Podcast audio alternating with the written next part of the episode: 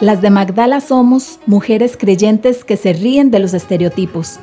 Promovemos la teología feminista para crear un espacio de libertad.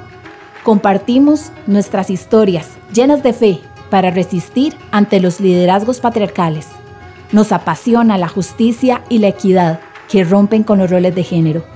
Denunciamos los fundamentalismos religiosos que pretenden gobernar nuestros cuerpos y así nos abrazamos en sororidad para seguir construyendo su reino aquí en la tierra. Hola gente linda, una vez más aquí estamos, las de Magdala, felices, contentas porque estamos súper activas en estos últimos eh, meses o semanas, en estas últimas semanas. Y eh, pues les vamos a, presentar un episodio mm, diferente a los, a los últimos, a la serie anterior que teníamos sobre cristianismo y feminismo. Esta vez será un tema muy interesante y eh, de donde podrán sacar montones de, tal vez van a tener muchas más dudas o van a aclararse un montón más, eh, pero estoy segura de que les va a gustar. Sí. Y yo, como me gusta posponerlo lo mejor todavía, no les voy a presentar a nuestra invitada. Quiero contarles dos cosas. La primera es que eh, sacamos un anuncio de colaboradoras y hemos tenido, que buscamos colaboradoras y hemos tenido muy buena respuesta. Entonces estamos agradecidas con lo inefable, con Diosa, porque realmente Anita y yo necesitamos un equipo, entonces, eh, y todavía estamos abiertas a recibir más, más colaboradoras. y eso era lo primero. Y lo segundo, em, estamos grabando una serie acerca de los mitos de los pro vida y de los fundamentalistas y las, ¿verdad? Y hoy tenemos el honor, el privilegio de contar con la profesora Nidia Fonseca Rivera. Ella es eh, pensionada de la UBL, de la Universidad Bíblica Latinoamericana. Es magíster en teología práctica. Bueno, fue profesora de Anita, ¿verdad? Sí. ella es, costarricense, pero lo más chuzo de todo esto es que ella nos puede hablar de muchísimas cosas. Eh, fue promotora de, de, todo lo que es la teología de la liberación, teología feminista, tiene mucha historia y es una mujer súper agradable y le damos muchas gracias por acompañarnos esta noche. Y cuéntenos, profe, de todo lo que quiera, cuéntenos. Aunque vamos a hablar este, específicamente de algunos mitos de los pro vida, eh, queremos que nos cuente un poquito de usted, de su experiencia. Bueno, muchas gracias. Yo tengo 35 años de ser este, pastora. Fui, y fue muy interesante. Fui, me candidaté varias veces al ministerio en la iglesia aquí en Costa Rica y no me aceptaron me fui para Venezuela y allá la iglesia con la que fui a colaborar, que fue la Unión Evangélica Pentecostal Venezolana, me ordenaron al ministerio. Y después, eh, con los años, regresé a Costa Rica y me encontré con otra iglesia metodista, que es en la que actualmente me mantengo, que es la iglesia metodista Llana costarricense. Y mm, en estos 35 años de bueno, son un poquillo, es un poquillo más, yo creo, de ser este, ordenada al ministerio, me he dedicado siempre a trabajar con mujeres y sobre todo en contextos empobrecidos, ¿verdad? Entonces, eh, a eso, en eso he estado. Además, eh, procurando llevar las ciencias bíblicas y las ciencias teológicas de la manera, de la forma más popular posible para que haya acceso a todas las mujeres con las que tenemos contacto durante esta trayectoria. Así es que Uy, qué importante eso, qué importante eso, porque mucha gente em, habla como en otro idioma y muchos a veces no entendemos. Y esto de que hablemos de, de forma más popular es, es muy importante para todas, porque así es más rico y entendemos más fácil. Sí, es un gran, es un gran desafío, ¿verdad? Claro. Cómo popularizar la academia, pero ahí vamos. lo logramos y creo que, que todavía puedo seguirlo haciendo. Muy bien. todavía se necesita en realidad. sí. Estamos vamos a hablar de los fundamentalismos, ¿verdad? Que nos hace tanto daño a las mujeres. Y no solamente ahora, en la época moderna en la que estamos, ¿verdad? Sino que es lo que ha hecho tanto daño en la historia, a la historia de la iglesia. Ah, sí, cuéntanos un poco sobre eso, como de, de dónde, no sé, si, si tiene un poco de información como desde dónde ha visto usted, desde su perspectiva, que, que ha estado ese, ese fundamentalismo que nos ha ocasionado tanto, tanto dolor, que nos ha estado afectando tanto.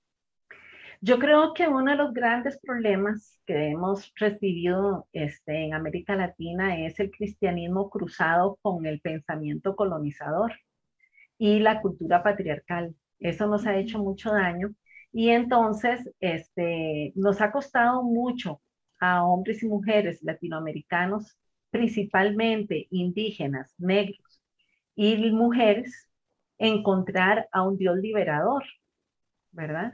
Porque este, lo que siempre eh, se recibió fue la imagen de un Dios castigador. Y entonces pensar en cuestionar o tratar de comprender un poquito el mensaje eh, que encontramos en, en nuestro texto sagrado ha sido muy difícil para las mujeres. Yo, por ejemplo, ¿de dónde vino mi inquietud para estudiar teología y dedicarme al ministerio? Bueno, yo crecí en un hogar de mucha violencia y entonces este, cada vez que mi mamá sufría violencia, ella lo que hacía era que tomaba la Biblia, veía los salmos y con eso trataba de calmarnos. Y yo decía, pero es que en este salmo, ay no, es que no nos dice que hay que callar, porque mi abuelita le decía, aguanta, Margarita, aguanta, es que la cruz hay que llevarla hasta la muerte. Y entonces yo decía, Dios mío, pero es que cuando ella leía los salmos, ella se calmaba mucho, pero yo como que sentía en los salmos que no, o sea, que no era posible callar y aguantar. Entonces, me acuerdo que desde pequeña le decía, mami, pero es que usted dice que nos callemos, que nos aguantemos, que hagamos silencio, pero es que ese salmo no dice eso. Ese salmo, ¿dónde está? Entonces yo quería que ella me buscara en la Biblia donde decía que la cruz había que llevarla hasta la muerte, ¿verdad? Porque yo decía, no puede ser que... Entonces mi imagen era que Dios era un asesino. Yo decía, no puede ser, jamás, ¿verdad? Pero compartiendo con otras mujeres en el continente, o sea, les pasaba lo mismo. O sea, leían el texto cuando tenían la oportunidad, sobre todo nosotras las evangélicas, ¿verdad? Ajá era más fácil. Entonces decíamos, no, o sea, encontrábamos. Y para mí el gran escándalo fue leer un poquito que el cantar de los cantares, que era así como, ¿qué está haciendo usted? Me decía mi mamá, ¿verdad? Cuando me encontraba leyendo ese, ese libro no se lee, me decía, ¿verdad? Ese no se puede leer. Entonces, yo decía, pero ¿cómo? ¿Por qué no podemos leerlo todo? Y entonces, eh, eso era bastante difícil. Entonces, para mí era muy importante trabajar este, los textos bíblicos, comprender, tratar de entender por qué las mujeres sufríamos violencia. O sea, porque escuchaba a todas las mujeres de mi familia, grandes, ¿verdad? Las abuelas y todo era bueno, pero ¿cuál es la diferencia? A todas nos pasa lo mismo. En el barrio, ¿verdad? Como se ayudaban de manera solidaria unas con otras y todas decían lo mismo, ¿de qué vamos a hacer? ¿Qué vamos a hacer? Eso, esa es la cruz que las mujeres nos tocó. Y eso no puede ser jamás, ¿verdad? Entonces, en realidad los fundamentalismos han estado presentes siempre. Lo que pasa es que como las mujeres decidimos honrar la memoria de nuestras ancestras, decidiendo no continuar con el camino del silencio porque ellas nos enseñaron que había que resistir pero no resignarse, entonces este, vamos encontrando caminos para, para salir de esto, pero nos ha costado mucho. O sea, cuando yo, eh, a ver, cuando yo empecé a ser líder en la iglesia, desde muy pequeña, tenía como 10 años cuando ya empecé a, tener este, chicos en la escuela dominical, porque era el espacio que teníamos, ¿verdad? Em, a raíz de esa formación este, de escuela dominical, cuando tenía 12 años, un primo, eh, porque yo era así, estaban, yo después descubrí ya grande que estaban preocupados porque yo era como la oveja negra, porque toda la familia era católica, apostólica y romana de parte de mi papá. Mi mamá se había convertido al evangelio y ella había convertido a su familia, ¿verdad? Pero entonces era el peligro andante en la familia política. Claro. Entonces, cuando nosotros íbamos a las dos iglesias, teníamos que ir a la iglesia católica y teníamos que ir a la iglesia evangélica, porque si no, nos, sí, porque si no nos quedábamos sin casa. Entonces, un primo de mi misma edad, que en paz descanse, muy preocupado, de que yo, yo hablaba muy abiertamente en la casa de lo que iba aprendiendo, porque estaba en su apogeo este, CELADEC y la, y la formación en Nueva Vida en Cristo, que era toda la formación que se estaba dando este, de la teología de la liberación y de, este, se hablaba de Vaticano II y, y cómo nosotros estábamos un poquillo más adelantados, decían en la iglesia, porque hasta ahora y las misas iban a ser en lengua vernácula, mientras que ya nosotros todos hablábamos en español y leíamos la Biblia en español y, y a lo pico, ¿verdad? Entonces, viene mi primo y él estaba en un grupo de la iglesia católica y me dice, mira, ¿por qué no me ayudas? Este, porque había que, él tenía que hacer un, una, un análisis de un disco con un tema, una poesía de Al Cristo Roto. Y entonces cuando me puse a oír lo que él tenía que, que, que, que era lo que tenía que hacer, me gustó y empecé yo ahí toda emocionada con lo que me enseñaban, ¿verdad? Así el Cristo roto es el, son los pobres, son las mujeres que sufren, son los chiquitos que tal cosa, ¿verdad? Entonces, él se quedó y me dice, ay, no, no, no, entonces yo mejor no digo nada, mejor vaya conmigo y usted explica y yo, y fue muy bonito porque resultó que los sacerdotes eran de, este, venían, eran nuevos sacerdotes que habían, venían de absorbido todo Vaticano II y Puebla y todo eso, entonces, claro, estaban y este y me alentaron muchísimo y entonces yo le entonces este cuando me me dice mi primo usted tiene que irse a confesarle no pues yo no soy católica no tengo por qué me a confesar pero la cosa es que él muy preocupado, ¿verdad? Llamó a uno de los sacerdotes y ya él me llamó y me dice, no, no, tenés que confesarte.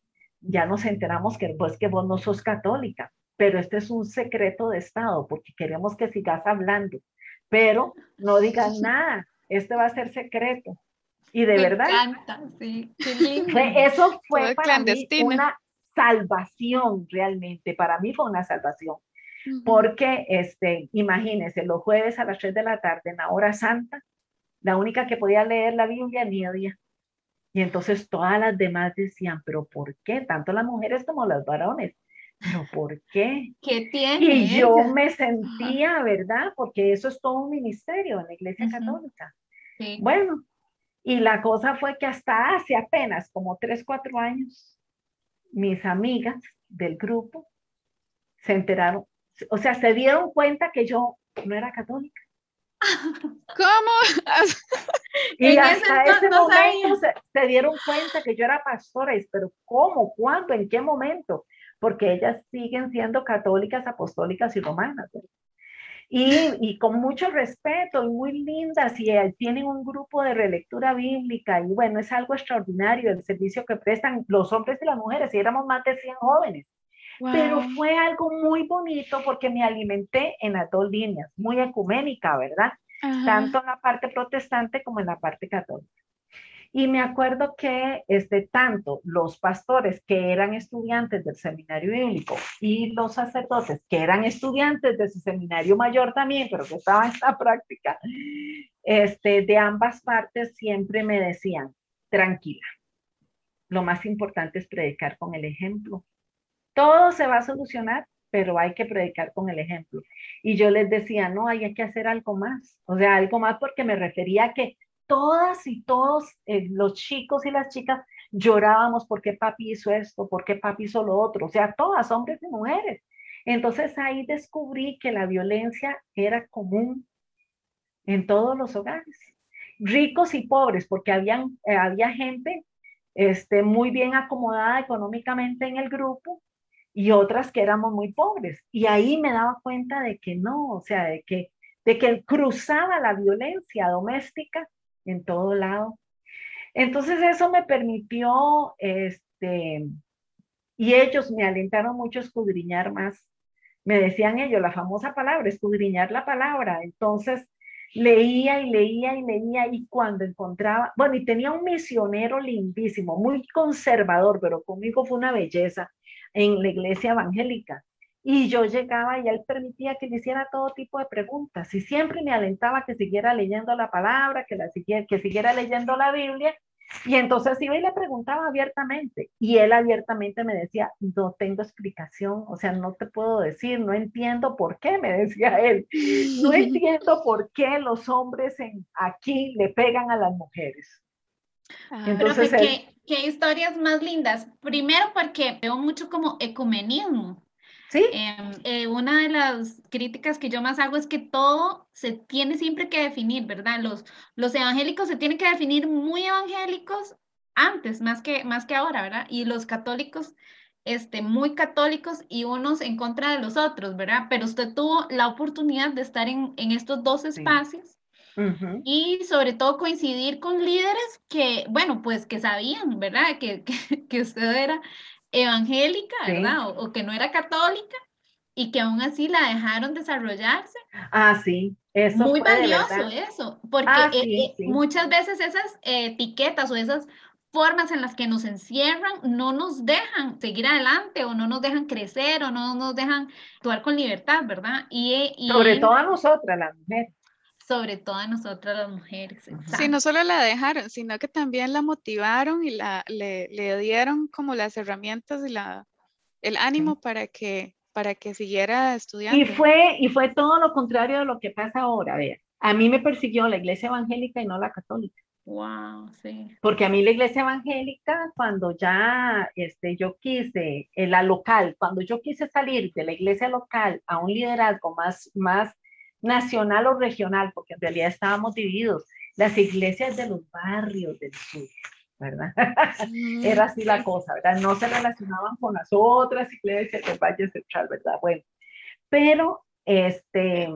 La las denominaciones muy, muy, de, también, Sí, pero las denominaciones, pero la clase también, porque sí, claro, era división de clases. De clase, exactamente, dentro de la iglesia.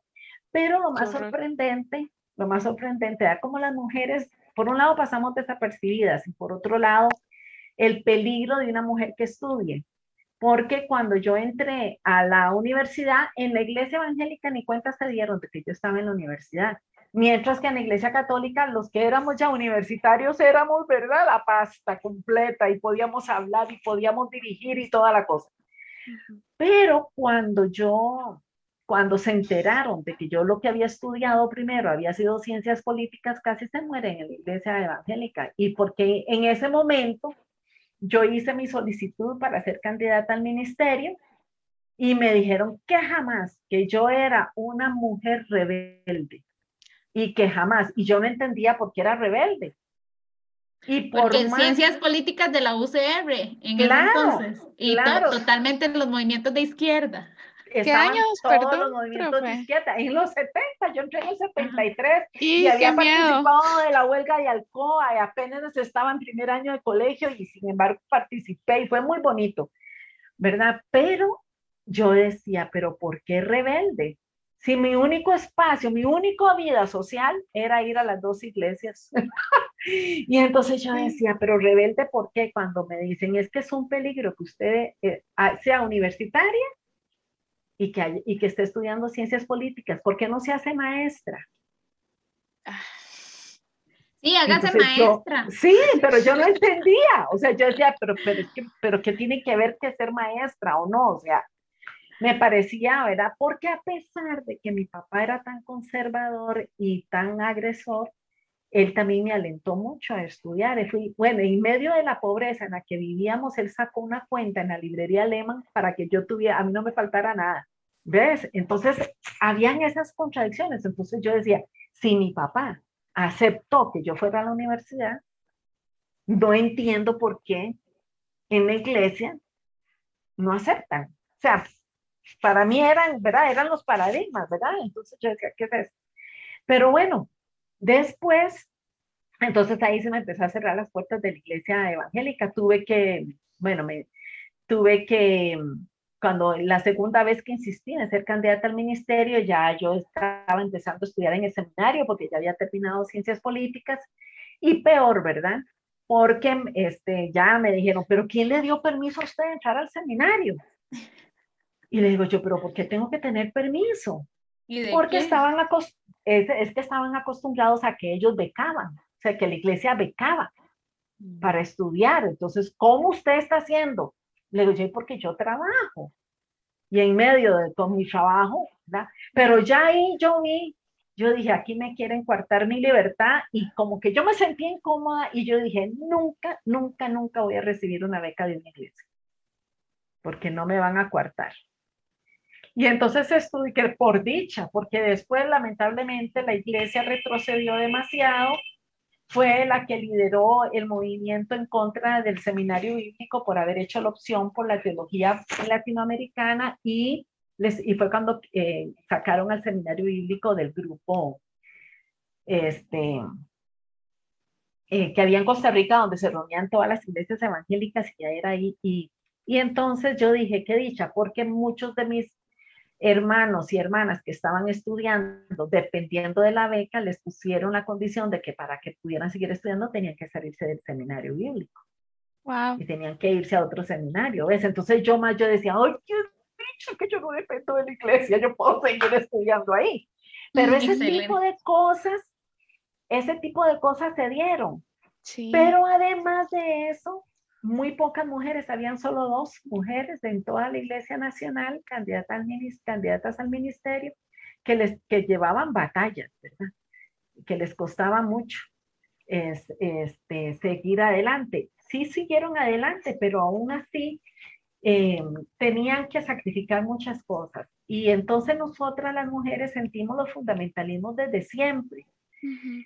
Lo que pasa es que los fundamentalismos siempre habían estado dentro de las cuatro paredes, porque el fundamentalismo tradicional, la gran preocupación que había era de conquistar las almas, ¿verdad? Es decir, era de llevar a la gente a la iglesia, no que la iglesia fuera a la sociedad. los fundamentalismos actuales más bien han creído mucho en, en que van a ser salvadores del mundo y de la sociedad, y entonces ahora tienen una participación política, ¿verdad? Y político-electoral, porque ya son otros intereses, ¿verdad? Ya es así como reconquistar, lamentablemente, ¿verdad? Se sienten que tienen que conquistar de nuevo América Latina, ¿verdad? Y entonces, este, con esa visión de conquista, ya nosotros sabemos lo que es conquistar, o sea, colonizar, esclavizar, enmudecer a todos los que no estén de acuerdo con ellos. Mujeres, hombres, bueno, peor para las mujeres, peor los niños, peor si somos indígenas, negras, ¿verdad? Pero este, esa, eh, lamentablemente, algo que nos ha hecho tanto daño como ha sido nuestra historia colonizada, ¿verdad? Eh, colonial, se incrustó en los pensamientos ¿verdad? En el pensamiento, no sé, muy pocas personas y mucho menos eh, las, algunas élites políticas y religiosas conciben la posibilidad de, de administrar el espacio sin esa visión colonia, este, colonizadora. O sea, siempre jerárquica, con una iluminados, entre comillas, arriba, machos, o hembras machos, ¿verdad? Entonces es muy, muy difícil romper eso. Es una lucha que tenemos las mujeres en el hogar, en las relaciones interpersonales, en las relaciones laborales. Es decir, es, es, bien... El, sí, esta plataforma que, bueno, que siempre comento, que se llama eh, Nacidos para Gobernar, que bueno, este, este señor Fabricio, Alvarado, que otra vez está postulando como candidato, él, que yo hace poco lo, leí eh, y es solo una muestra, que él decía que cambiar la educación eh, sexual y reproductiva por educación de abstinencia. Sí. Entonces ya es regir sobre, digamos, desde su moral sobre todas las personas. Esa forma de colonizar todos los, o sea, que así debe de ser. Sí, y no, y, y, y, es una pretensión, simplemente una pretensión, porque no puede hacerlo por más que quiera. No lo puede hacer ni un dictador, por dicha, o sea, la mente no se logra colonizar. Por más que usted sufra eso, usted, usted anhela lo contrario. Por eso, este, en, la, en las gobernanzas han habido tantos errores, independientemente del, de la ideología, porque todas las ideologías han sido permeadas por esta cultura y esta mente este, de conquista y colonización. ¿verdad? Entonces ahí donde las mujeres tenemos un montón de batallas y algunos hombres que no les gusta eso tampoco, ¿verdad? Sí, yo creo que, que nosotras siempre tenemos que resistir porque si no es un tema es el otro.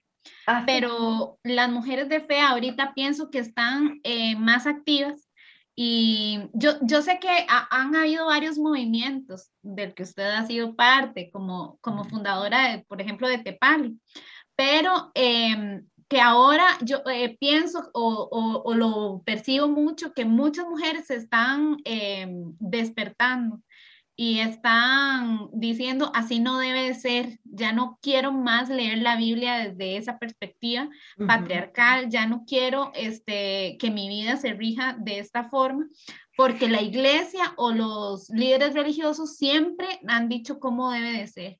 Eh, esta historia que usted contaba de suya tan personal, de, de, lleve su cruz hasta el final, ¿verdad? ¿De dónde, ¿De dónde, salió todo eso? Y, y la mujer, porque, porque no, no, escuchamos a un hombre resistir, ¿verdad? Tanto. Siempre es la mujer, tiene que aguantar. Sí, la, pero sí en los lugares, en los medios populares, en los espacios populares, sí hay un, hay un imaginario de los hombres que tienen que resistir y aguantar la cruz. Claro que ellos siempre van a tener ciertos privilegios, pero sí consideran, por ejemplo, de que siempre va a tener este, em, empleos eh, de pobre, dicen ellos, ¿verdad? que, que, siempre les toca, que siempre les va a tocar trabajar 12, 14, 16 horas diarias, entonces que para qué estudiar, que no, no cambia nada porque ven a otros que tienen un, título, pero que igual tienen que trabajar sobre explotarse, ¿verdad? Entonces, consideran, sí, cuando ya hay una cierta confianza de que ellos también llevan una cruz hasta la muerte, y así lo dicen, ¿verdad? Entonces es muy triste, porque entonces hay que trabajar ambos, ambas partes. Y el temor de este caballero eh, es sobreexplotado y, y resignado a una condición socioeconómica tan desventajosa, ¿a dónde desahoga su frustración? Es ahí este, el asunto. También a dónde lo desahoga. En un prostíbulo, en una adicción o en el maltrato a los de él, a los de su casa. Entonces, si los hombres entendieran que la cultura patriarcal que los fundamentalismos les hacen tanto daño a ellos como a nosotras, pero ellos tienen temor de, de, perder supuestamente lo poquitillo que tienen de libertad, ¿verdad? Que es el de maltratar y explotar a las mujeres y maltratar a los niños y a las niñas. Sí, de libertad y, y, como de poder o de autoridad dentro de ese espacio que es su casa. Subalterno, sí. Sí, un espacio bien subalterno.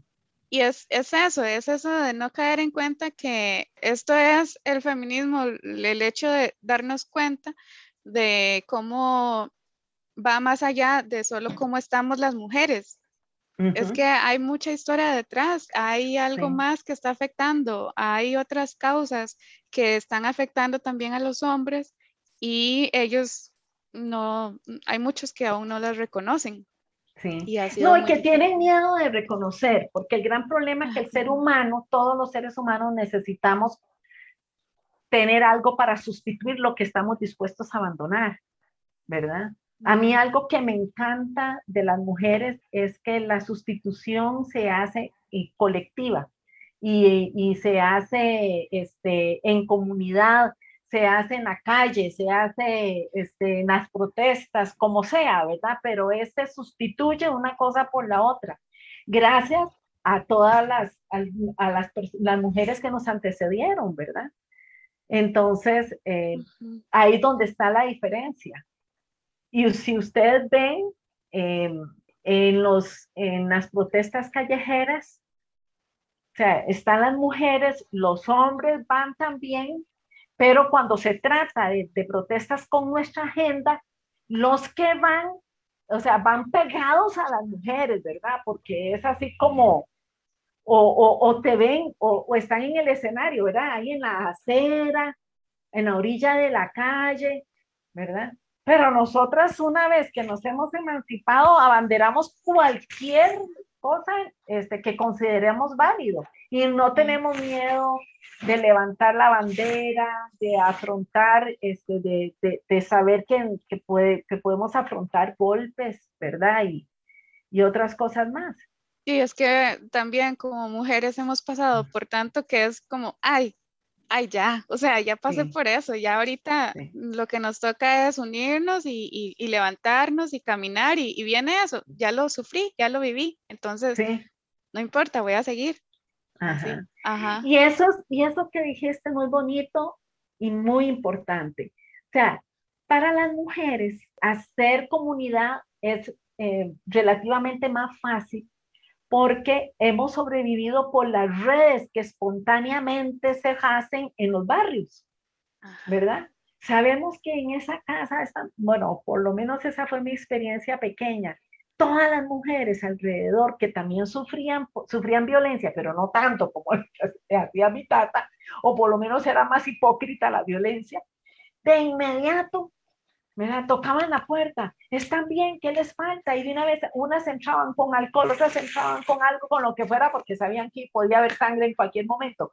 Entonces estaban ahí, entonces unirnos para hacer algo, de ahí salía de que, ahí mismo, en medio del dolor de inmediato, algo salía algún chiste, ay, no, hagamos tal cosa, ay, no, la próxima vez hacemos esto. Yo me acuerdo que teníamos una vecina, no sabía leer ni escribir, pero qué mujer más solidaria.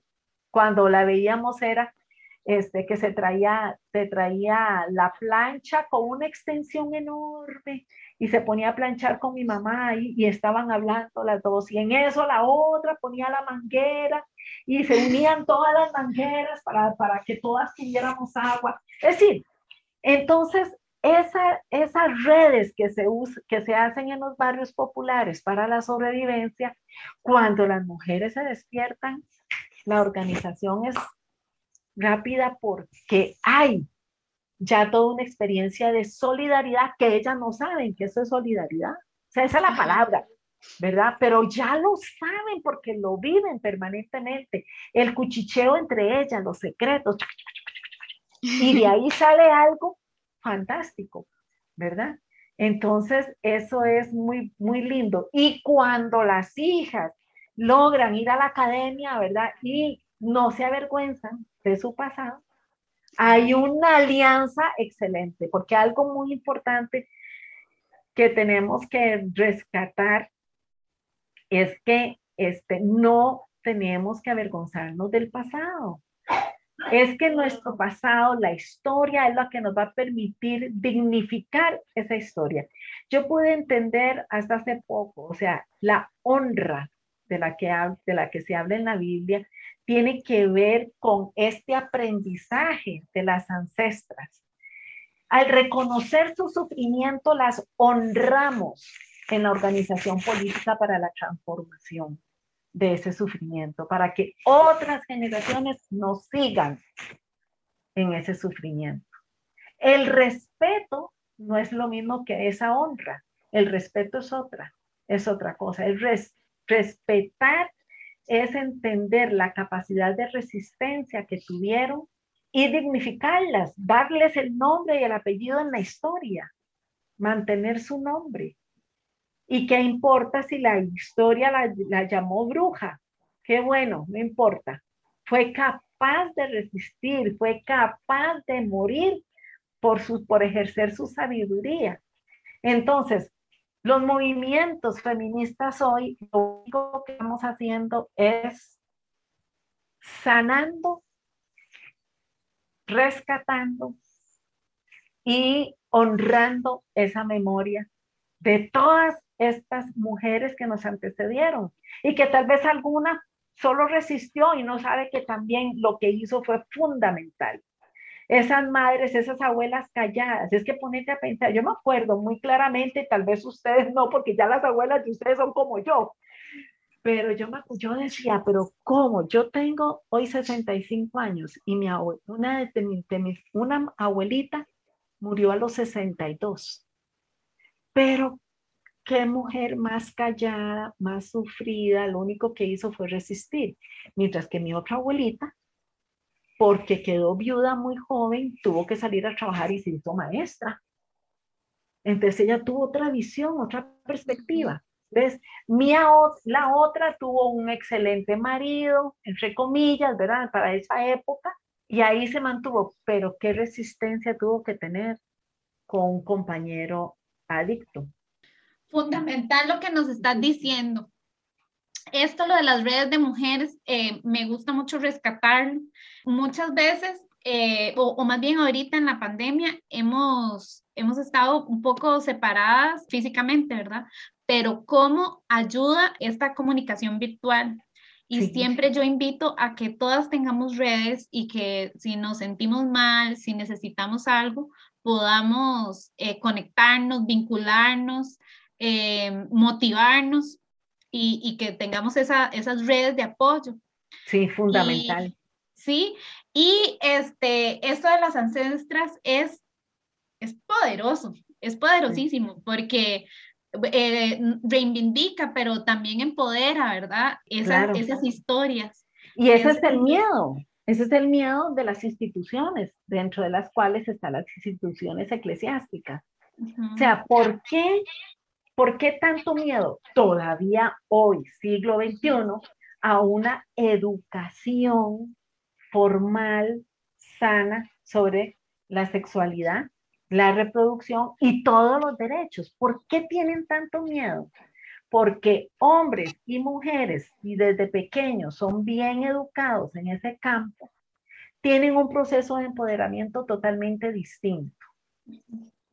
Los hombres no van a repetir, porque si comprendieran lo que significa honrar, no van a repetir los errores de sus ancestros. ¿verdad? Sino que van a transformar eso. ¿Verdad? ¿Por qué? Porque hicieron sufrir a más de la mitad, a más de la mitad de la población. Porque si contamos el sufrimiento infantil, niños y niñas pasaron por todo, ¿verdad? Entonces, para mí es muy importante insistir, insistir en que las mujeres tenemos que educarnos en, en cualquier campo, y de cualquier forma, en educación formal, educación no formal, como sea, pero sobre todo en nuestro cuidado y el autocuidado. El cuidado de nuestro cuerpo pasa por saber, entender, comprender el cuerpo del otro también. Es muy triste hoy día ver a las, a las mujeres muñequitas, ¿verdad? Que para poder llegar al mercado laboral tienes que tener ciertas medidas y cierto perfil, aunque tu cabeza esté vacía. A mí me gustó mucho este, término, mujer muñeca. Lo oí, al primero que lo oí fue a Helio Gallardo. Entonces, ¿qué ha producido para contrarrestar el movimiento feminista que ha producido el sistema oficial? La mujer muñeca. Lo que pasa es que gracias a que nosotras a que las mujeres feministas hemos entendido que la lucha es política, es social, es económica, es corporal, es sentimental, es racional, no, se lo, no logran hacer de la mujer muñeca un robot. Tarde o temprano, ella hace el, el insight, ¿verdad? Pero lo logran por un tiempo y entonces ahí hay todo un sufrimiento de las chicas este, que no deberían de pasar por ese sufrimiento. Pero bueno, ahí estamos. Pero casualmente, ¿cuál es el temor de, la, de las instituciones jerárquicas, patriarcales? Este, es que niños y niñas desde pequeños tengan una educación apropiada porque no va a haber quien sostenga esas instituciones en el futuro. Mientras que entre más ignorancia haya y entre más, eh, ¿cómo es que se llama? Bullying o se llaman los colegios, pero también este eh, rechazo social para los hombres que son solidarios o abiertos a tener una masculinidad distinta, más posibilidades tienen de seguir reproduciendo las instituciones jerárquicas y patriarcales. Entonces, entre más temprana sea una educación para desarrollar la autonomía, más posibilidades hay de transformar estas instituciones. Entonces, en ese sentido, tenemos el gran problema, este, vemos cuál es la, la gran lucha que tienen los fundamentalistas y por qué entraron directamente a los espacios de educación formal, ¿verdad? Para evitar la educación sobre la autonomía. Le hemos puesto nombre, que es este sobre los derechos sexuales y reproductivos, sobre educación sexual, pero en realidad la base de eso es la autonomía. Es que si hay algo que se alcanza con la educación es la autonomía, es la capacidad de discernir emocional y racionalmente, así que eso no esté dividido, ¿verdad? Entonces, ese es el gran temor con las mujeres, porque las mujeres siempre las dos cosas las tenemos juntas. Es bueno y es malo, la razón y la emoción van juntas, ¿verdad? No estamos muy, no, no somos muy, muy, muy dualistas en ese sentido, pero este, por eso que cuando aprendemos, de una vez nos empoderamos.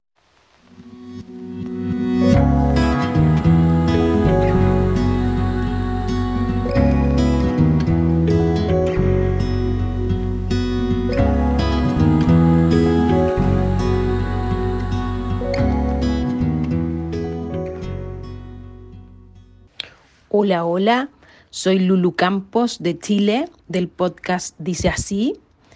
Les quería contar que en Chile estamos en periodo de elecciones presidenciales y ahora en diciembre se define entre dos candidatos y la población votante está muy dividida entre esos dos tengo una gran preocupación por este tema, ya que uno de esos dos es un hombre de la ultraderecha de Chile, extremadamente conservador y por lo tanto un fiel opositor a los movimientos feministas, a los avances en derechos sociales de la comunidad LGBTI y un gran defensor de la dictadura de Pinochet. Además, no quiere que la nueva constitución llegue a ser real y hará todo lo posible para obstaculizarla. Lo más triste de todo es que este candidato cuenta con el apoyo mayoritario de las iglesias evangélicas, o lo que él mismo denomina el voto cristiano. Y esto me causa mucha tristeza, ya que pareciera que a los cristianos solo les importara algunos valores bien selectivos, como la familia, o estar en contra del aborto, o no permitir los matrimonios homosexuales, etcétera, etcétera, etcétera. Pero dejan de lado valores tan fundamentales como el cuidado del prójimo, la justicia, la verdad, la equidad y el bien de los más vulnerables y abandonados de nuestras sociedades, tal como lo hizo Jesús en los Evangelios. Les cuento esto para que nos ayuden a orar por Chile, para que no llegue al poder un hombre misógino, homofóbico, xenófobo y negacionista de las violaciones de los derechos humanos en dictadura. Si les interesa saber más del tema, les recomiendo seguir en Facebook a El Otro Canuto, quien escribe grandes reflexiones acerca de la fe y la política o la fe y la sociedad. Muchas gracias, nos vemos.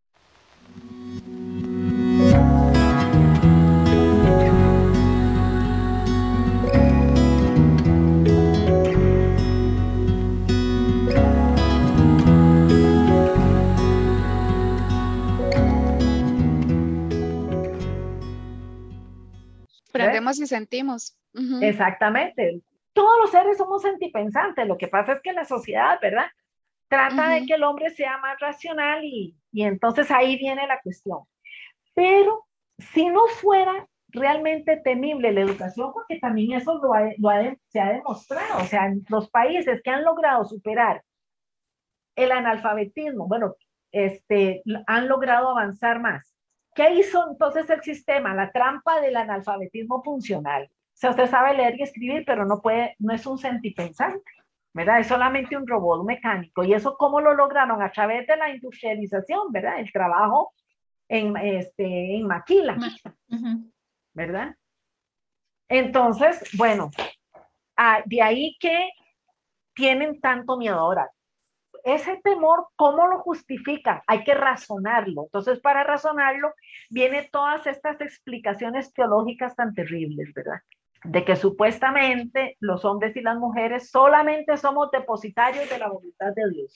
Qué interesante, ahí sí hay linaje divino, pero resulta que el linaje divino no se ve en la capacidad de pensar, de transformar, de honrar, de respetar, de bendecir. No, no, no, ahí no, ¿verdad? Entonces, eso es un elemento que necesitamos retomar. A veces nosotras, nos, en algunos momentos es tanta la lucha que tenemos que hacer una confrontación, pero nosotros en teología y, en y la pastoral nos ayuda mucho a, hacer un brinco y alcanzar mejores cosas sin necesidad de estar confrontando mucho. Es decir, ¿por qué es importante que las mujeres estudien? Porque van a lograr una autonomía y esa autonomía le va a permitir ir teniendo cierto pensamiento crítico, ¿verdad? Pero si yo me empeño solamente en que mire que esta iglesia no tiene un baño neutro, ¿cómo es posible que no haya un interior neutro y los chiquitos? No, no, no, no. Esa no es la estrategia para poder llegar a tener el baño neutro. ¿ya? Esa no es la estrategia. La estrategia es que se caiga por su propio peso, ¿verdad? Eh, y, que, y que tienen que existir, ¿verdad? Pero ya por su propio peso. Además de que hacen mucha falta, ha habido tanto irrespeto al cuerpo humano que no tan fácilmente uno hoy día deja a un niño o una niña ir solo al baño porque ahí puede sucederle muchas cosas. Entonces, en realidad, para el cuidado y el respeto de los cuerpos se necesitan baños neutros. ¿Ves? Entonces, la cosa es que darle como la vuelta para trabajar un poco más la cuestión. Nos falta un poquito ahí de estrategia. estrategia a mí me, sí, a mí me da pues, eh, miedillo, ¿verdad? Este, de que nos gane la violencia. Porque cuando nosotros solo hacemos, es necesario que llegue un momento que hay que hacer una confrontación. Si hay momentos en que usted dice esto ya no se puede callar, ¿verdad? Hay que hablar y hay que poner los puntos a las 10.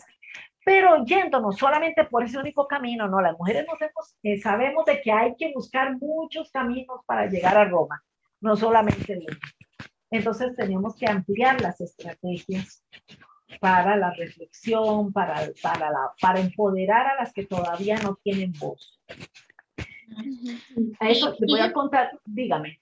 No, y pensamos que, que no existen mujeres. Bueno, como, como hay muchas mujeres que, que, se han ido empoderando, todavía creemos, ay no, o que por, por ejemplo aquí en Costa Rica hay mucha educación, ¿verdad? Hay, bastante, la, la mayoría de, de, la población este, tiene algo de educación, entonces creemos que, que no, que las mujeres sí tienen esa voz y, o, o, cuando una mujer calla por mucho tiempo, siempre, siempre critican y dicen, pero ¿cómo es posible que no dijo nada antes?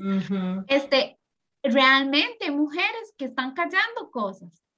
Eh, ah, y eh, violencia, y, y, eso siempre hay que revisarlo, hay que darle luz, porque nosotros a veces desde nuestras realidades pensamos de, ay no, realmente ellas sí pueden, pueden llamar al 900, no, no sí se necesita motivar y decir, usted puede hablarlo.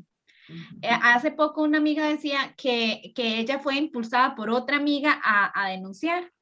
Entonces, ella me decía, pero después me di cuenta que mi otra amiga ya había sido abusada.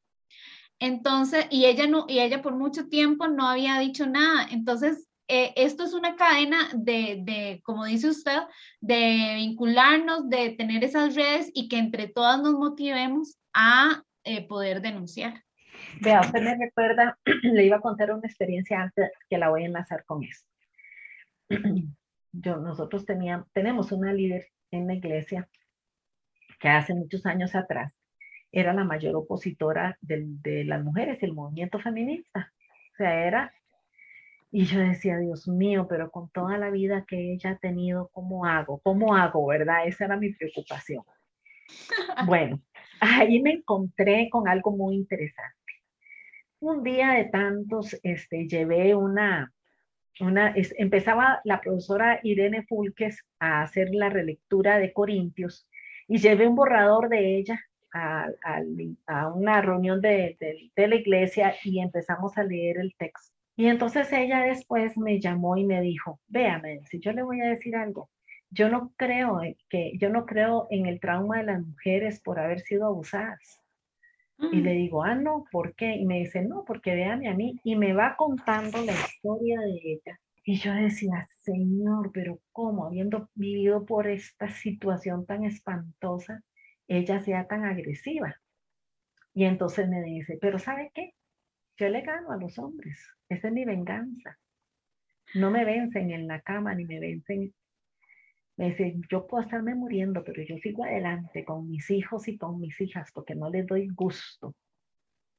Entonces ahí conocí otras formas de cómo un trauma sexual, ¿verdad?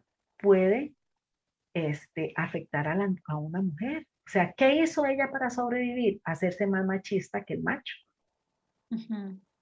y, y en su mundo, en su intuición, se dio cuenta que el único espacio que ella, mujer empobrecida, abusada, este, casi analfabeta, que el único que ella de recurso tenía para desahogar su ira era la cama.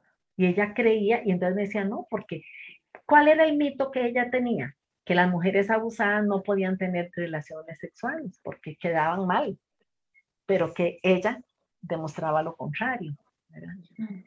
Entonces, bueno, entonces yo después de escucharla, no fue un solo día, tuvimos que hablar muchos días, escuchar su historia, yo la abracé y le dije, usted no se imagina, si yo antes la apreciaba, ahora la quiero mucho más. Entonces ella no entendía porque yo la podía querer si ella era mi gran oponente, ¿verdad? Y entonces yo le dije, yo la admiro definitivamente.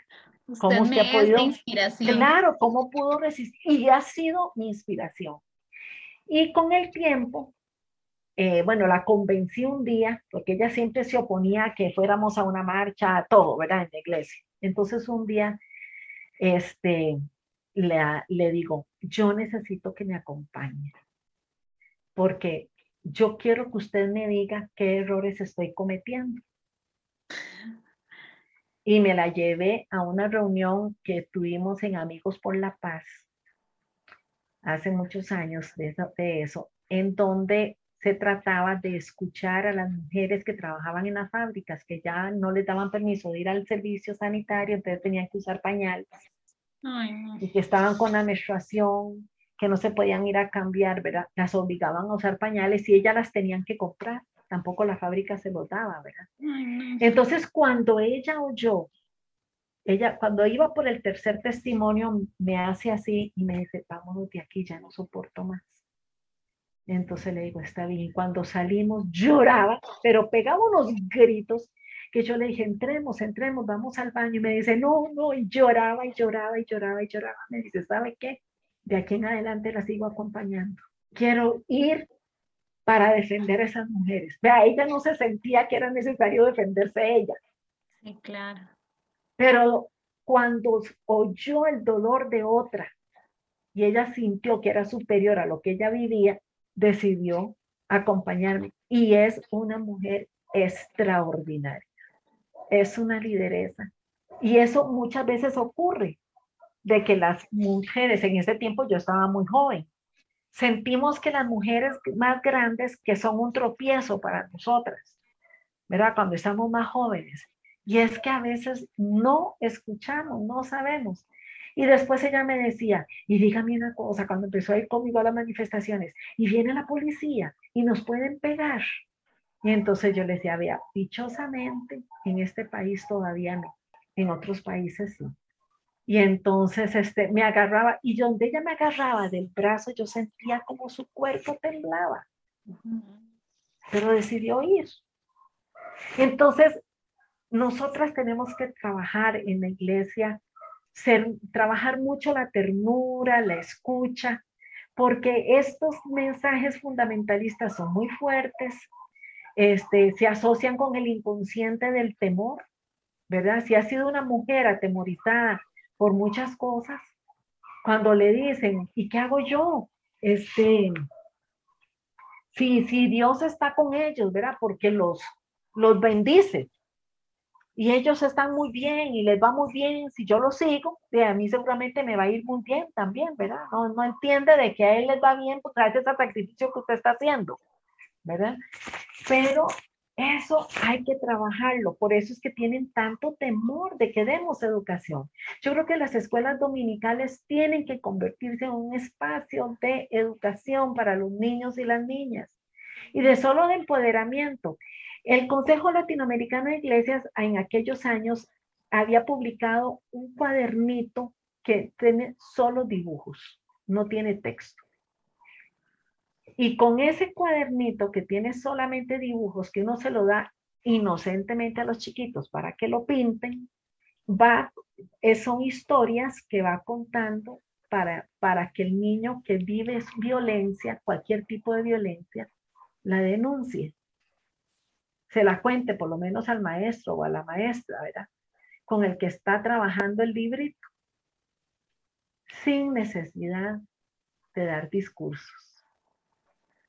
Entonces, y ahí usted descubre, nosotros descubrimos tantas cosas en el barrio con ese cuadernito de pintar. Y es que eh, todo, todo, el tema de educación sexual y reproductiva, eh, la gente piensa que solamente hablar de sexo. Ah, exactamente. es un tema, es un tema, por eso es tan tabú, pero cuando, como dice la profe, el tema de validar el cuerpo, ¿verdad? Que mi cuerpo es mío y Dios me lo dio y yo lo gobierno y nadie lo puede tocar si yo no doy permiso.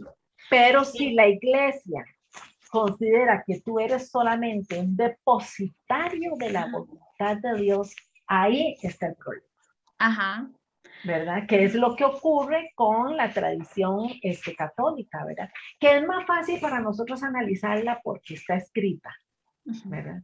Es más difícil para nosotros analizar este, otras, otros mensajes de otras iglesias porque pocas veces lo escriben, ¿verdad? Pero eso es un elemento que tenemos que trabajar fundamental, ¿verdad? Tenemos que reconquistar los espacios que nosotras no queríamos tener. Porque eso tener solo ser maestra, escuela dominical, no, pero hay que reconquistarlo, porque ahí vamos a lograr el empoderamiento de las niñas y de los niños. Y sobre todo, además del empoderamiento personal, sobre todo se, podemos gestar una nueva convivencia de mujeres y hombres. ¿Cuál ha sido el gran problema y, y, lo bueno y lo malo? Cuando el Ministerio de Educación dejó de aislar a los niños especiales y los integró al aula, ciertamente los profesores no estaban preparados para eso, no los preparó. Pero qué convivencia más linda tienen los niños y las niñas, sin ninguna diferencia, sin ningún prejuicio. Eh, sí, mi hijo tiene un, diagnóstico de TA1 y yo pienso que el sistema todavía tiene mucha resistencia. Mi hijo se ve súper neurotípico. Eh, mucha gente cuando yo le comento que él está dentro del espectro no lo cree pero ya, ya cuando comienzan a conocerlo y todo, ya entienden algunas cosas. Pero yo vivo ese, ese resistencia de parte de los profesores. Yo, mm, yo bueno, este, logramos el, el, primer, la primera estrategia para, mí, para un niño este, con un diagnóstico en la escuela. Es la primera estrategia que se hizo en la escuela y hubo una resistencia. Duré como seis meses. Sí. Este, haciéndolo. Entonces, sí, todos, todos estos cambios, ¿verdad? Que, que la gente no quería. Yo me acuerdo, yo viví, ¿verdad? El aula especial, o sea, los chiquitos como especiales, este, ahí aislados y, y a veces este, el sistema los tenía ahí y eran como un estorbo. Sí. es feo. y, y, y, lo peor del caso que el sistema les ponía una clave en el título, un número en el título. Se graduó y le ponían un número y eso significa que es un niño especial. Entonces, y, y lamentablemente todavía eso no lo han quitado. Mm. Lamentablemente, en las escuelas donde están solamente, ¿verdad? Todavía los niños especiales concentrados en un lugar, sobre todo cuando es en la secundaria, Entonces ellos creen que han sacado el quinto año y cuando les dan el título llevan un número que significa que no sacó el bachillerato, que en realidad no lo hizo. Que ellos lo que hicieron fue un primer grado, un segundo grado en, segundo, en cinco años. ¡Qué duro! Yo no eh, sabía eso. Ajá, por eso, por eso es la lucha para que eso termine de desaparecer y que todos los chiquitos estén integrados. ¿Y qué importa que el chiquito dure más años terminándolo? Ah, no. Los padres también consideran un peligro tener un muchacho más maduro. Tienen razón porque no tuvo educación sexual, porque no tuvo educación para la vida de manera apropiada. Pero si la tiene, ¿Qué importa que se quede allí? Ahora, muchas veces los niños no avanzan porque viven una situación de violencia en la casa, de abuso sexual, de, abuso de todo tipo, y por eso no avanzan. Entonces, claro, ¿qué pasa? Que los maestros no han sido, las maestras y los maestros, bueno, más bien yo los considero porque este, no han sido formados para eso. Todavía, lamentablemente, en las universidades todavía dan una formación muy tradicional. y tal vez una que otra materia ahí, pero no les ayuda. Bueno, entonces, eso es un elemento. El otro elemento que yo creo que hay que tomarle, hay que ponerle cuidado es cuando nos dicen, ¿cómo usted cree en el aborto? Usted no es cristiana. Usted no puede, jamás. ¿Qué hacemos frente a esa cuestión? O sea, ¿por qué razón saltamos de una opción a una transgresión y discriminación y a juzgar. Lamentablemente, porque hemos confundido la conciencia crítica con juzgar, ¿verdad? Entonces, ahí también hay que trabajar. ¿Qué han demostrado las mujeres que tienen posibilidades económicas?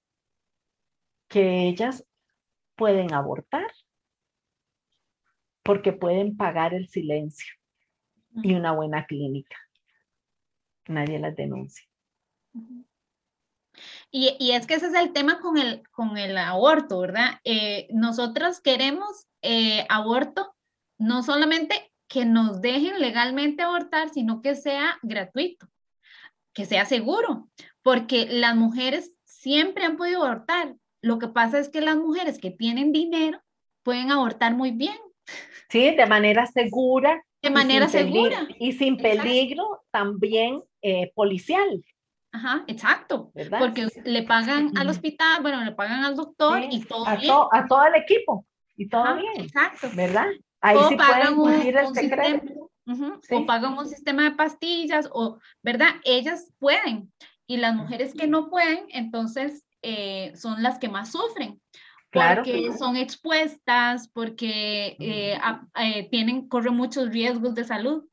Entonces, la gente no, no entiende, muchas personas no lo entienden, pero es un tema de clase social también, porque no es que, que, la, que porque se opongan al aborto, las mujeres dejan de abortar, no es cierto.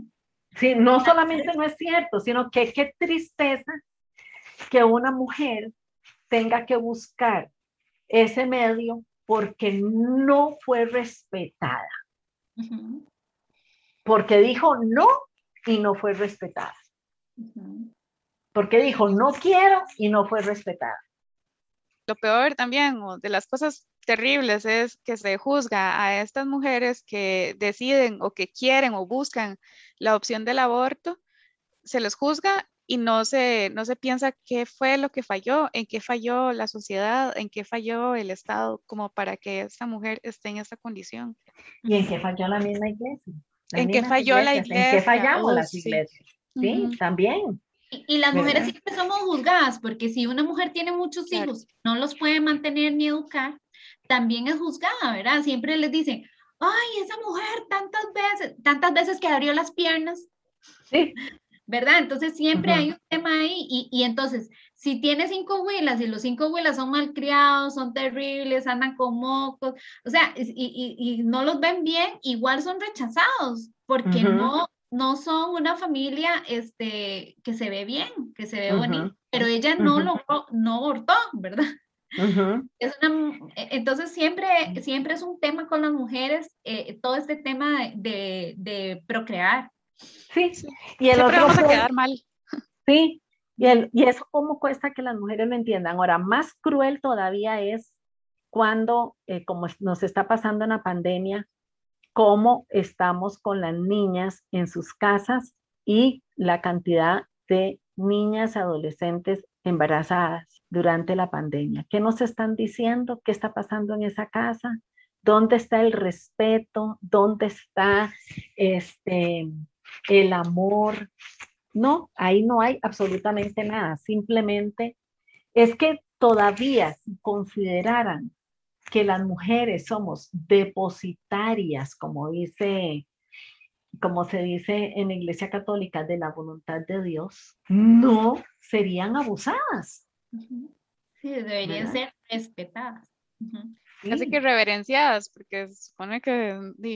Sí, pero la, eh, la maternidad temprana está demostrando el irrespeto y el, eh, la, la percepción de objeto de las mujeres. Sí. ¿Verdad? Entonces, ¿cómo tenemos que trabajar con las niñas? Sí.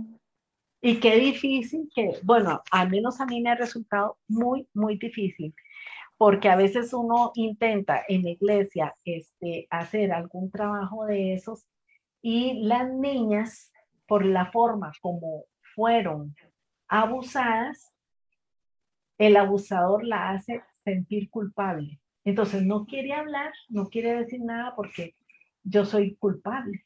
Claro. Entonces hay tanto que trabajar allí. Entonces, qué fácil que es simplemente este, em, juzgar a las mujeres sin, sin ver la responsabilidad que el liderazgo eclesial tiene, sobre todo el liderazgo masculino, ¿verdad?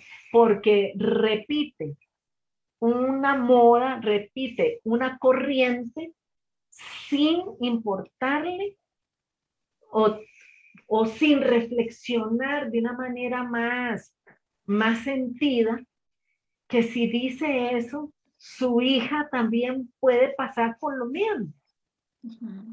¿Qué puede sentir la niña de un pastor cuando el pastor considera que la niña es la responsable de esa maternidad temprana?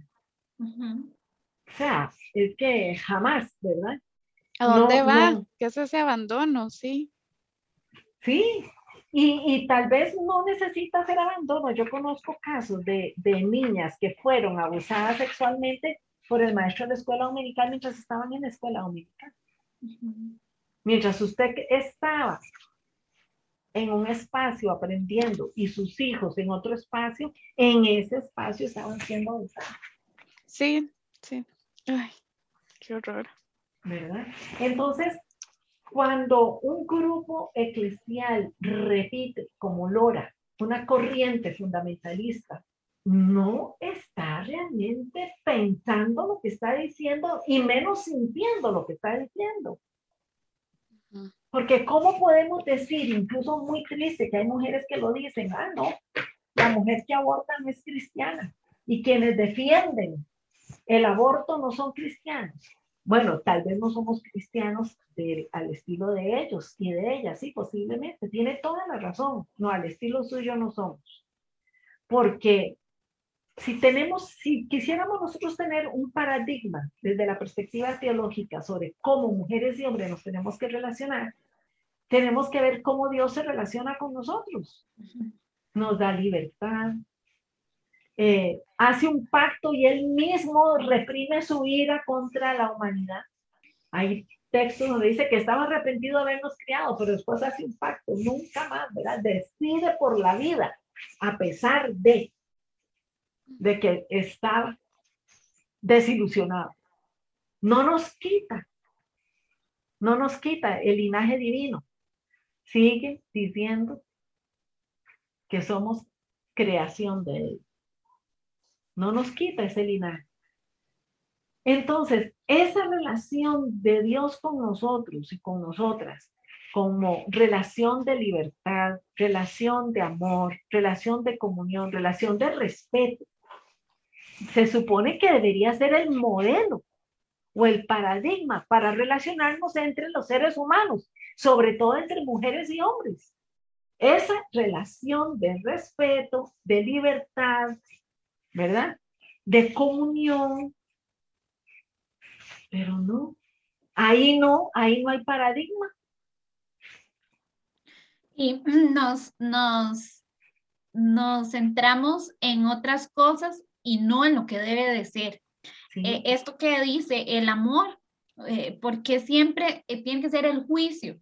Em, lo, lo, que yo pienso es que siempre hay como esa supremacía, ¿verdad? Ese tema de yo no aborto, Primero porque me cuido, porque tengo, puedo usar anticonceptivos, o sea, porque puedo adquirir anticonceptivos, porque ya tuve la educación, o porque estoy casada y si, y si quedo embarazada ya tengo a alguien más que responde por el niño, ¿verdad? E, es esa, y, ah, bueno, y porque yo me casé virgen y porque me casé con el pastor, o todo ese tema que siempre nos pone, ¿verdad? En una, en una superioridad porque la realidad de las mujeres que abortan en pobreza es otra, es de abuso. Completamente. Es, es de que no pude decidir, es que no lo pude pensar, es que son niñas, ¿verdad? Entonces siempre es en contra. Siempre, ay, no, es que ellas son las que abortan y ellas están en pecado, ellas son las que...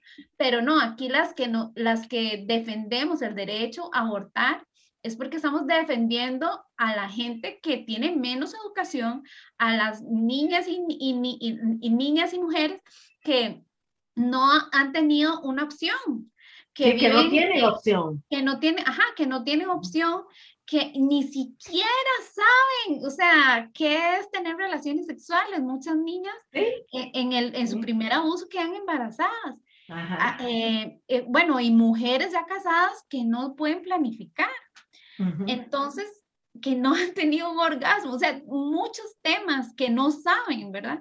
Entonces, pienso que... Pero que si no quisiéramos entrar ahí, porque a veces las iglesias dicen, ay, pero nosotros no tenemos que entrar ahí. Bueno, está bien, no entre ahí, quédese en la relación que Dios establece con nosotros y con nosotras. y repita lo mismo con el prójimo.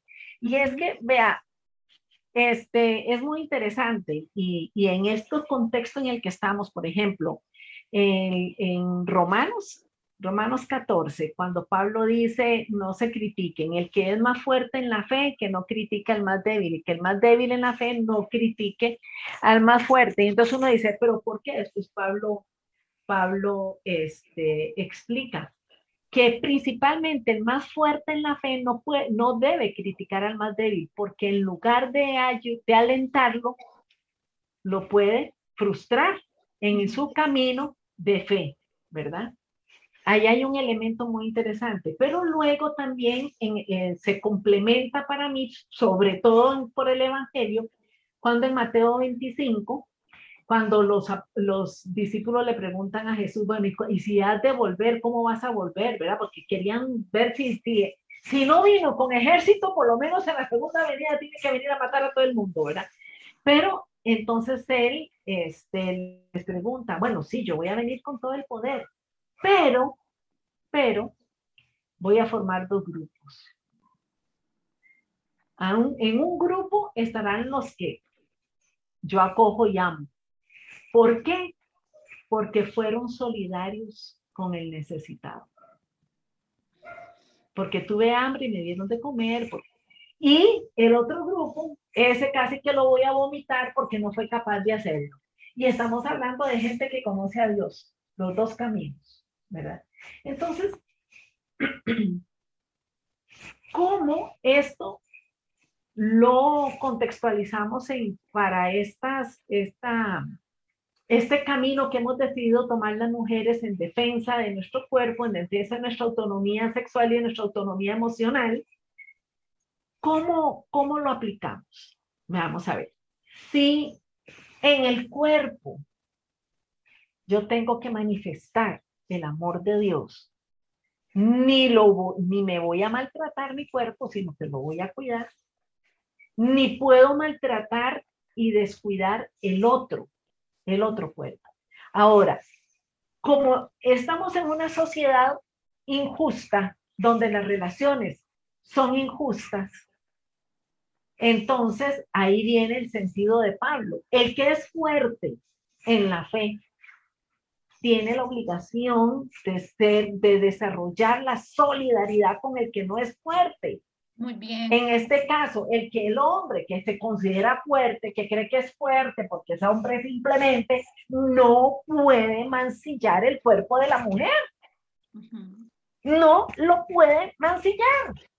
Simple y sencillamente porque si ella es débil, aunque eso no es problema de él, dice, dice, dice Pablo, porque el fuerte en la fe es en la fe de Jesucristo, entonces le pertenece a Jesucristo. Jesucristo responde por él. Y el débil en la fe es la fe en Jesucristo, por tanto Jesucristo es el que responde por él también. Entonces, ¿cómo va un hombre pastor a decidir la vida y la muerte de otra persona? porque eh, limita el acceso al conocimiento, porque limita el acceso a los derechos, porque limita el acceso a los medios para que la persona pueda alcanzar su plenitud. Entonces, no puede ser, o sea, de cristianismo, con todo respeto, no queda nada. No queda nada. Y por eso definitivamente no podemos quedarnos calladas las mujeres de la fe. No. Mis respetos para las mujeres del movimiento que tienen la capacidad de, de engendrar, de crear leyes, de crear monitoreos para exigir el proceso. Pero nosotras en la iglesia tenemos que generar el monitoreo también. Claro. Nosotros tenemos que seguir así. Tenemos, tenemos una gran responsabilidad nosotras. Es eso de que una vez que ya vamos conociendo, ya vamos adquiriendo este tipo de aprendizaje en la academia o en la iglesia misma, donde sí nos en la vida misma. En las experiencias de nosotras mismas, experiencias de nuestras amigas, aliadas y demás. Exacto. Ya, ya tenemos que actuar, tenemos que hacer algo. Sí. Bueno, vamos a ir este, cerrando. La verdad, no quiero. Yo quiero seguir. No, Y, y, porque es que estos temas, eh, no sé si notaron, pero en algún momento tuve que contenerme un montón porque me estaba sacando las lágrimas. Y yo también. porque en es especial. Muy fuerte. Sí, es que en especial, bueno, primero de las cosas que, que, conversamos, el hecho de hacer y reconocer las redes en las que estamos, el hecho de respetar esas personas que han estado al lado nuestro. Yo vengo también de barrios, de barrio de, de Los Guidos, de barrio en Alajuela, en Río Segundo, de Casita de Lata.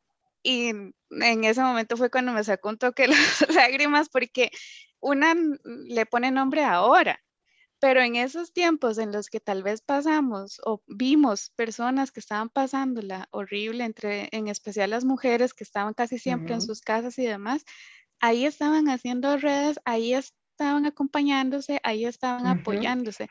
Entonces ahorita me parece importante recalcar esto de hacer, seguir haciendo las redes, pero también reconocer las que ya están, reconocer a, esas, esa amistad, esa vecina con la que una habla de vez en cuando, dése cuenta.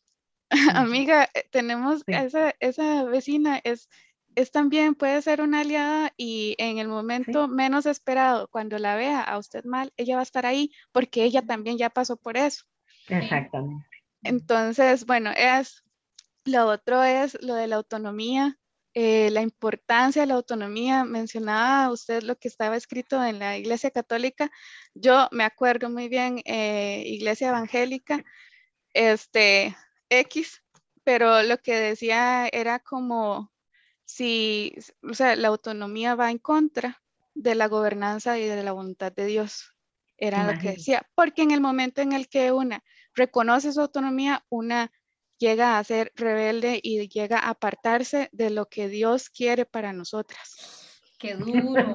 Ajá, entonces eh, me acordaba de eso. El discurso más terrible. Sí, era, era totalmente diferente. Pura violencia simbólica. Muy violento. Sí, y claro, eso era parte del, del, del discipulado y demás cuando, cuando se hablaba de este tema. Pero bueno, entonces recordemos que, que no, que es todo lo contrario, que no se quede en la cabeza de la gente. Que sí, es todo lo contrario. Que quede Dios claro nos da libertad, Dios nos libertad. respeta, Dios nos ama. Decía Job en uno de sus discursos, decía que por qué si el ser humano es tan finito, tan frágil, tan transitorio, ¿por qué Dios se ocupa de él? déjelo morir, decía Job, déjelo morir. Y entonces el mismo Job este, descubre que Dios no puede abandonar su creación Creación. porque lo ama. Y esperamos entonces que nosotras y nosotros no nos abandonemos tampoco, porque tenemos que despertar esa ternura para con el otro y la otra. Pero si nos siguen dando un Dios castigador, un. Dios omnipotente, un Dios omnisciente, un Dios que todo lo juzga y que nada entiende, entonces nosotros vamos a ser igual juzgadores, indiferentes, este, achacándole al otro nuestra indiferencia. Sí, algo así como, dime Bueno. a qué Dios adoras y te diré que, quién eres, algo así, Sí, tal vez. sí, sí, sí. Un día de estos una muchacha me dijo algo que yo dije, Dios mío, tiene toda la razón y lo voy a buscar para no decir otra palabra que no sea esa. Ella dijo, ¿usted sabe qué es lo que pasa? Que vamos a la misa o al culto para desmovilizar nuestra conciencia como creyentes. Qué fuerte, qué fuerte. ¿Qué estamos haciendo en el culto y en la misa? No es posible que desmovilicemos conciencia. Bueno, a mí me cayó fortísimo porque yo dije, Dios mío, yo soy pastora. No puede ser que yo desvíe la conciencia del creyente, que lo que tiene que cultivar es el amor propio y el amor al prójimo, ¿ah? la solidaridad. Es que no podemos amar a nuestro prójimo si no nos amamos a nosotras mismas. Entonces, si yo no tengo autonomía, si yo no tengo misericordia conmigo misma, ¿cómo voy a, cómo lo hago con el otro?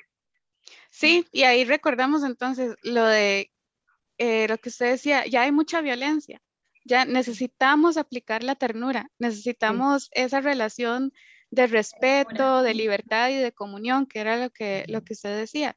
Y cómo, o sea, pensemos en realidad cuál es esa voluntad de Dios, de ese Dios liberador en el que creemos, de ese Dios que es generador de vida. ¿Cuál es la voluntad de ese Dios? Más bien hace todo el, iba a decir una palabra gringa, todo mal, este, hace todo el encaje de, de lo que debería ser una autonomía. La autonomía de nosotros, ¿verdad? Y bueno, y es muy importante también recordar que esto es de estrategias y creo que nosotros como mujeres hemos vivido en puras estrategias consciente o inconscientemente Ujú, para ujú. lograr salir adelante, para lograr sobrevivir. La mente misma, el, el inconsciente de una misma, hay, mm, ¿qué era lo que me decía eh, la psicóloga un día? Algo como que uno aplica este, estos mecanismos de defensa como la, el disociarse de muchas cosas. Ujú, O sea, inconscientemente uno trata de, de salvarse.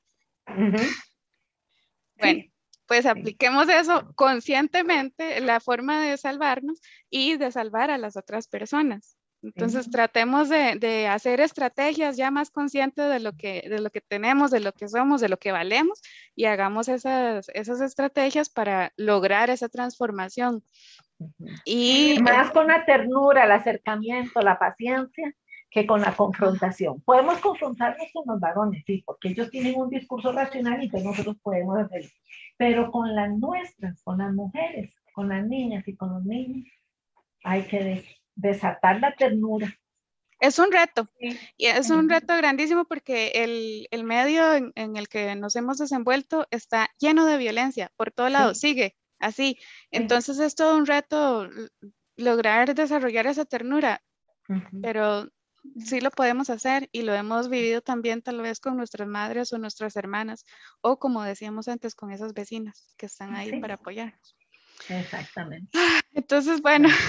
Ah, bueno, Eli quería decir No, tenemos que seguir con estas historias para seguir resistiendo. Muchas gracias, profe, por, A usted, acompañarnos. ha sido lindísimo esta conversa. Lindísimo ha sido. Yo digo que yo me congrego en las de Magdala Podcast, porque me voy como si fuera la mejor predicación de la semana.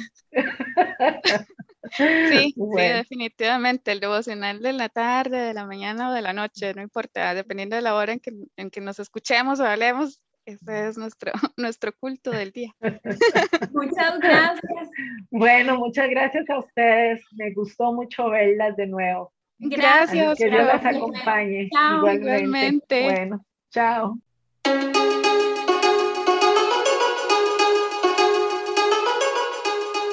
Las de Magdala somos mujeres creyentes que se ríen de los estereotipos. Promovemos la teología feminista para crear un espacio de libertad. Compartimos nuestras historias llenas de fe para resistir ante los liderazgos patriarcales. Nos apasiona la justicia y la equidad que rompen con los roles de género. Denunciamos los fundamentalismos religiosos que pretenden gobernar nuestros cuerpos y así nos abrazamos en sororidad para seguir construyendo su reino aquí en la tierra.